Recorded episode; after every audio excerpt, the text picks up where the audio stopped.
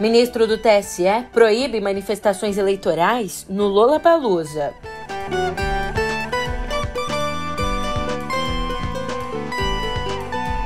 Em clima de campanha, durante o evento do PL, Bolsonaro diz que disputa política não é da esquerda contra a direita, mas do bem contra o mal.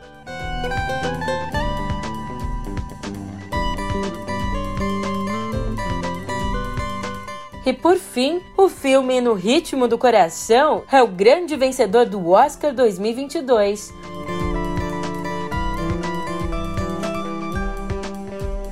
Um ótimo dia, uma ótima tarde, uma ótima noite para você. Eu sou a Julia Keka e vem cá, como é que você tá, hein? Hoje por aqui, manifestações políticas. Uh, perdão, manifestações políticas não. Essas são proibidas. Hoje por aqui, notícias do Lollapalooza que foi marcado pela política. E agora te conto isso e muito mais no pé do ouvido.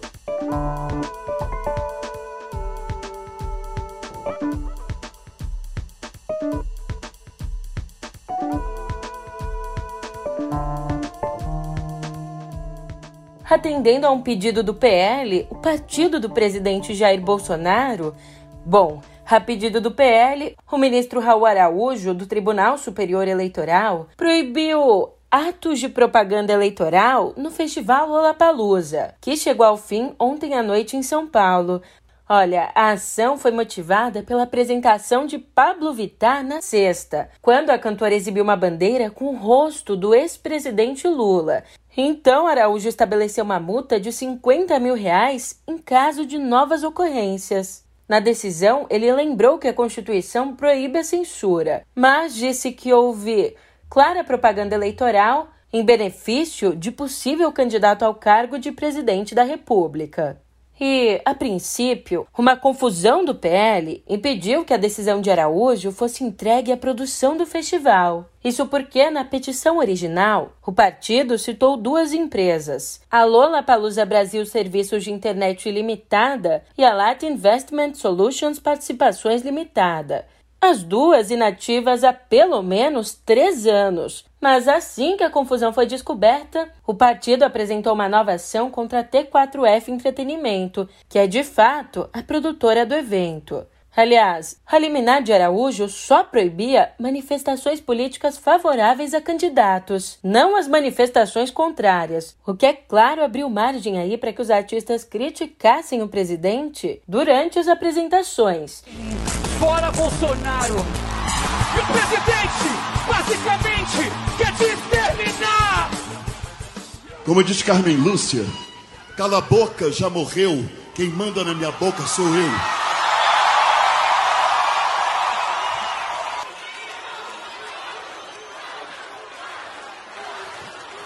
Censura, nunca mais.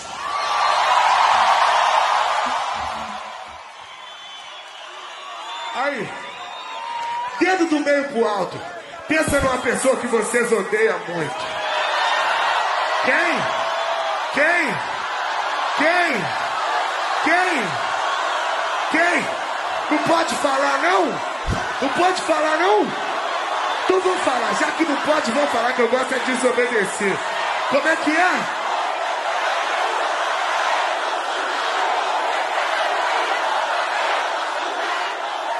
O cara falou que a gente não pode fazer. Um amigo, um amigo do Pedrinho falou: a gente não pode fazer campanha política, mas a gente pode homenagear o festival Lula, né? Olê, olê, olê, olá. Lula, Lula. Diz! Oh.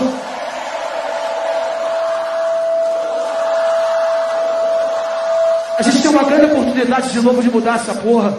Vocês que são mais jovens, vocês têm que votar. Criou tá com a camisa pra falar disso. A gente tem, vocês têm que votar, mano. Se nós dizendo. Primeiro, boa noite a todos e a todas. Segundo, eu não sei vocês, mas eu tava morrendo de saudade.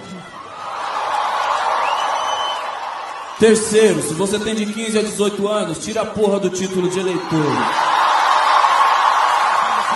Quarto, Será que a gente voltou no tempo? Será realmente que é isso que tá acontecendo? Quer dizer que eles querem calar a gente, é isso? Fora Bolsonaro! E ali, para além dos palcos, artistas e políticos reagiram a liminar de Araújo. Por exemplo, o apresentador Luciano Huck comparou a medida a atos da ditadura. Ali nas redes sociais, ele escreveu: "No festival de música, quem decide se vai ou aplaude a opinião de um artista no palco é a plateia, e não TSE. Ou então ligaram a máquina do tempo, resgataram as cinco e nos levaram para 1968. Já o youtuber Felipe Neto e a cantora Anitta prometeram pagar as multas de artistas que descumprissem a ordem de Araújo. Proibir a gente de expressar a nossa insatisfação com o governo atual, isso é censurar. Isso é 1900 e bolinha aí, que o povo não podia fazer nada, não podia, a gente não quer voltar para estaca zero, não, pelo amor de Deus, tá? E eu vou lutar com todas as minhas armas. Ah, vai, vai botar multa de não sei quantos. Ah, então a gente paga, querido. Liga aí, meus amigos que quiser se manifestar, eu tenho, paga a multa de vocês. Ah, vá, cagar. Ah, e olha só que interessante. Em fevereiro, logo no mês passado, o ministro Raul Araújo havia negado uma ação do PT contra Bolsonaro por conta de outdoors enaltecendo o presidente. É, segundo o ministro, não havia provas de propaganda antecipada. E já que a gente está falando aqui em campanha, em Brasília, o clima era de campanha e os discursos também eram de campanha. Mas Bolsonaro jura de pé junto que não era campanha antecipada o encontro do PL na manhã de ontem. Por orientação de advogados, o evento foi repaginado e foi divulgado aí como um ato para estimular a filiação ao PL. Mas na véspera, o próprio presidente admitiu que o evento era o lançamento da pré-candidatura dele. Veja só que coisa boa. Já no próprio evento, tomando cuidado de não pedir votos explicitamente, o presidente discursou dizendo que a eleição não será uma luta entre a direita e a esquerda, mas será uma luta entre o bem e o mal. O nosso inimigo não é externo, é interno. Não é uma luta da esquerda contra a direita, é uma luta do bem contra o mal. E nós vamos vencer essa luta. Porque eu estarei sempre na frente de vocês. Além disso, ele também afirmou que tem um exército ao lado dele, mas negou que o tom fosse de ruptura. Aliás, Bolsonaro aproveitou a situação para homenagear mais uma vez o coronel do Exército Carlos Alberto Brilhante Ustra, que durante a ditadura militar atuou no DOI-CODE, sendo condenado na justiça por tortura. Para Bolsonaro, o coronel lutou por democracia. O que me moveu buscar aquele objetivo foi uma reeleição de uma pessoa que não tinha qualquer carisma, que a gente não consegue entender como teve dentro do TSE tanto voto. Quis o destino que viesse o impeachment. O meu voto, como praticamente todos os parlamentares falaram, foi o que mais marcou. Eu não podia deixar um velho amigo que lutou por democracia, que teve sua reputação quase destruída, sem deixar de ser citado naquele momento. A história não se pode mudar, e ela foi benéfica conosco. E aquela pessoa eu tinha, por dever de consciência, apresentar. E já que o assunto é eleições, depois de ser banido aqui no Brasil, nessa sexta que acabou de passar, o Telegram finalmente assinou um acordo com o TSE para combater a desinformação durante as eleições desse ano. No mês passado, um documento parecido havia sido firmado com outras oito plataformas, mas na ocasião, o Telegram não aderiu ao acordo por não ter representante no Brasil nem responder às notificações da Justiça. E convenhamos que as ações do Telegram já demonstravam há bastante tempo que o aplicativo estava pronto para acatar as leis brasileiras e, inclusive, tinha estrutura aí para impedir a desinformação. Mas vem cá, por que, que a plataforma demorou tanto? Isso, Pedro Dori e Cora Rona respondem no novo episódio de Pedro e Cora. Que já está disponível no YouTube do Meio e também no seu tocador de podcasts favorito. Já lá fora, líderes da OTAN e diplomatas dos Estados Unidos passaram um fim de semana tentando atenuar o mal-estar causado por um discurso do presidente Joe Biden. No discurso em questão, lá na Polônia, Biden sugeriu a deposição de Vladimir Putin, dizendo: pelo amor de Deus, esse homem não pode continuar no poder. We will have a different future, a brighter future, rooted in democracy and principles, hope and light, of decency and dignity, of freedom and possibilities. For God's sake, this man cannot remain in power. God bless you all. Diante da gravidade da frase, o secretário de Estado americano, Anthony Blinken, correu para dizer que uma mudança de regime na Rússia não está nos planos de Washington. Além disso, fontes da Casa Branca tentaram fazer um malabarismo, dizendo que Biden se referia ao poder de Putin sobre os países vizinhos. Mas não adianta. Àquela altura, o estrago já estava feito. O presidente da França, Emmanuel Macron, um dos poucos interlocutores de Putin na OTAN, criticou o que chamou de fala incendiária e disse que no momento o objetivo é obter um cessar-fogo na Ucrânia e, em seguida, garantir a retirada das tropas russas. O Kremlin, por sua vez, afirmou que Biden havia perdido a cabeça Olha, segundo o porta-voz do governo russo, o Dmitry Peskov, declarações como essa, abre aspas, estreitam a janela de oportunidades para as relações bilaterais com o atual governo americano. Enquanto isso, ontem o presidente da Ucrânia, Volodymyr Zelensky, deu uma entrevista a veículos independentes russos, afirmando ali que a Ucrânia está pronta para discutir a adoção da neutralidade, uma das condições impostas por Moscou para um cessar-fogo. Aliás, o órgão que regula a mídia na Rússia já alertou os veículos de comunicação para que não reproduzam a entrevista, dizendo que, caso desobedeçam, vão ser classificados como agentes estrangeiros. E hoje, a Rússia e a Ucrânia começam mais uma rodada de negociações na Turquia. Mais uma informação: o chefe do serviço de inteligência da Ucrânia afirmou que Putin estaria buscando uma solução coreana dividindo o país como a Coreia foi dividida entre a Coreia do Sul e a do Norte, traçando na Ucrânia uma linha que dividisse o país entre as áreas ocupadas e não ocupadas pelas tropas russas. Segundo o representante ucraniano, o objetivo de Moscou seria garantir uma ligação por terra entre a península da Crimeia, ocupada em 2014, e as províncias separatistas da região de Donbass, Donetsk e Lugansk.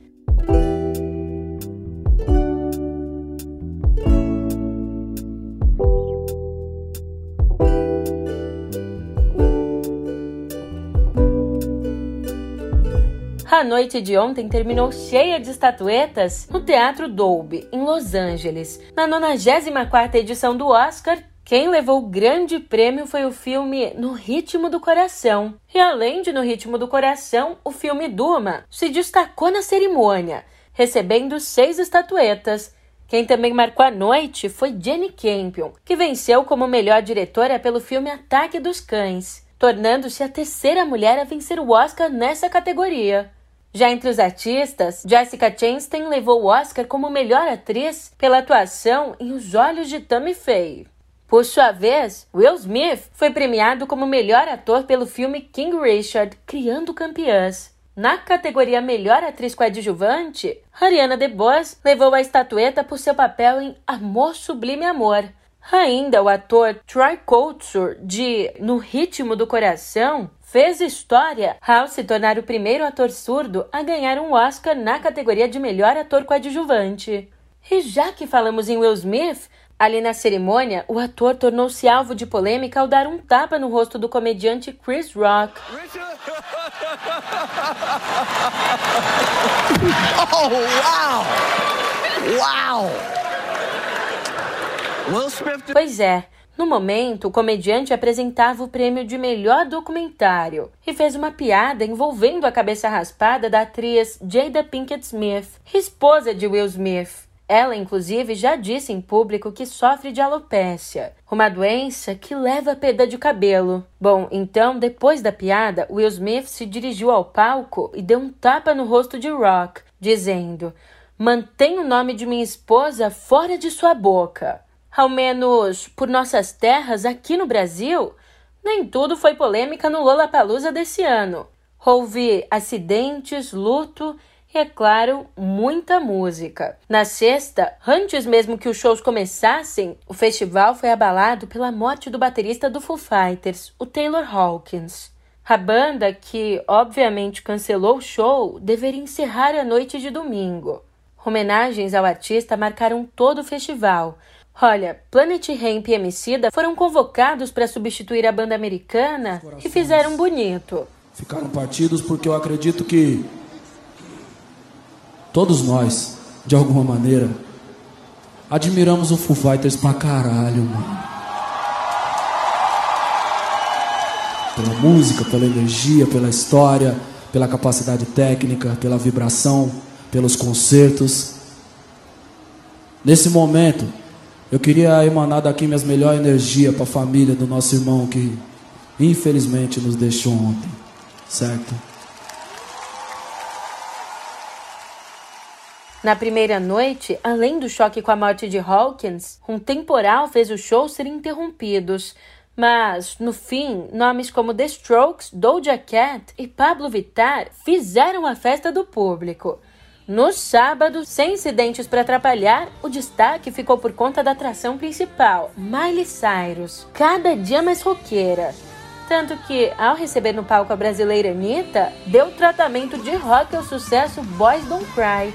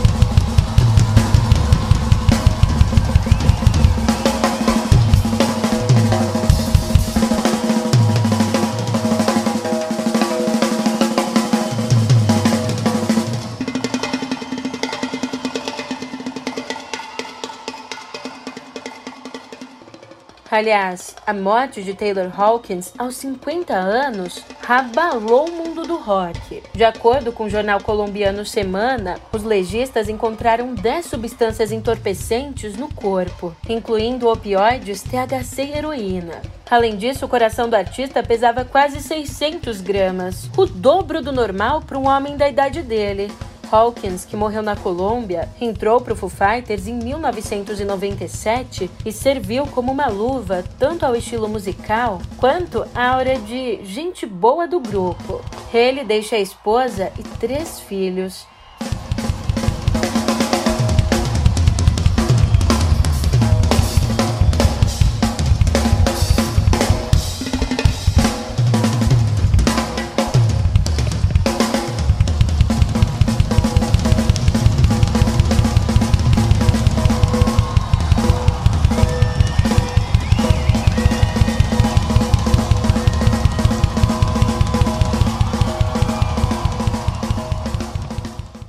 E mudando de assunto, ainda na sexta aconteceu o que os fãs tanto esperavam.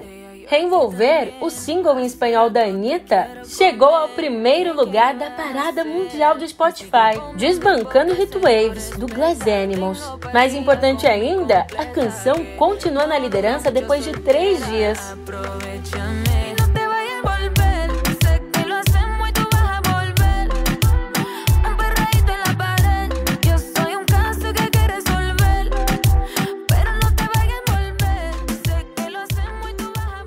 Nas redes sociais, Anitta disse ter ficado sem palavras ao receber a notícia. Eu não consigo tirar palavras, meu Deus. Acho que eu preciso esperar um pouco mais para ter palavras para explicar a minha sensação nesse momento de ser a primeira brasileira na história a ter uma música número um no mundo, a mais tocada no mundo. Eu nunca vi o Brasil tão unido para uma coisa assim, parecia, sei lá, Copa do Mundo. Muito obrigada. Não sei se a gente vai continuar nesse número um, mas só de ter batido lá já é algo que a gente nunca viu no nosso país. Isso foi muito difícil, gente. É resultado de muito trabalho. Não pensem que foi uma sorte. Só quero agradecer a quem não me abandonou nesse tempo todo, que eu falei que ia dar certo, ia dar certo, ia dar certo. E agradecer o apoio de todos os brasileiros. Estou muito feliz. Agora eu abri uma porta e eu espero que muito mais gente passe por essa porta que eu abri. Vou manter ela aberta pelo maior tempo que eu puder. E eu espero que venham mais muitos brasileiros passando por essa porta. Ai, que foi aberta com muita dificuldade. Obrigada.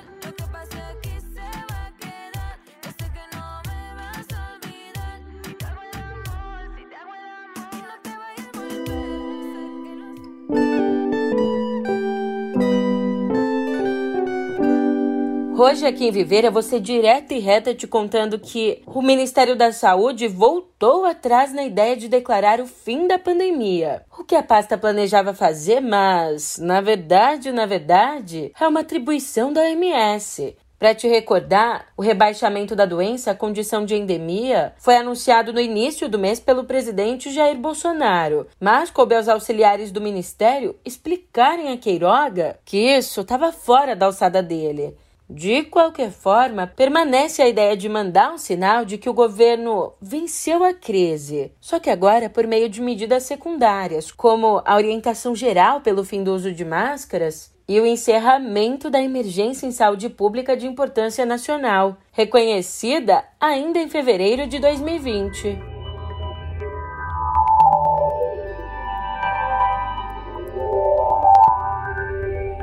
Chegamos em cotidiano digital rapidinho. E por aqui, a União Europeia fechou um acordo sobre a Lei de Mercados Digitais. Acordo esse com uma série de obrigações, sabe para quê?